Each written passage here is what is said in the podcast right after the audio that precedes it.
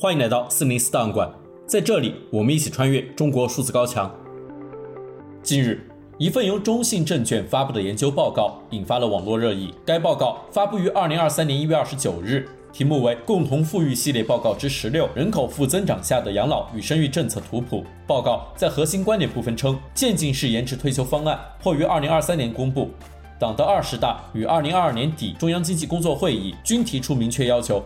方案或于二零二三年公布，并于二零二五年正式实施，到二零五五年前实现六十五岁男女同龄退休。这段内容在微博、头条、抖音等多个社交平台获得了网民的大量关注与传播。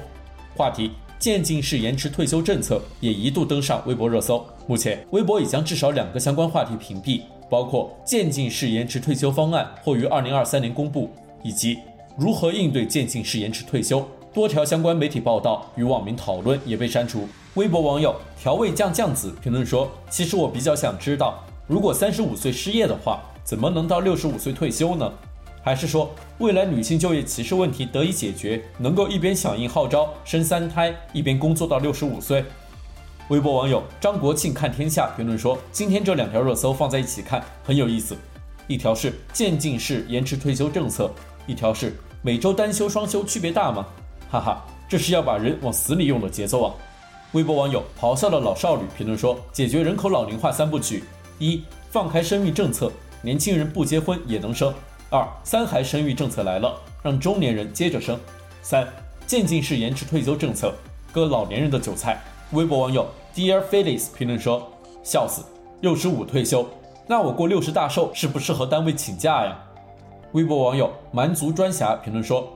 三十五岁员工显老，六十五岁退休显早，老韭菜越割越少，新韭菜纷纷躺倒，中小企业经不起薅，不如从国企身上动刀。”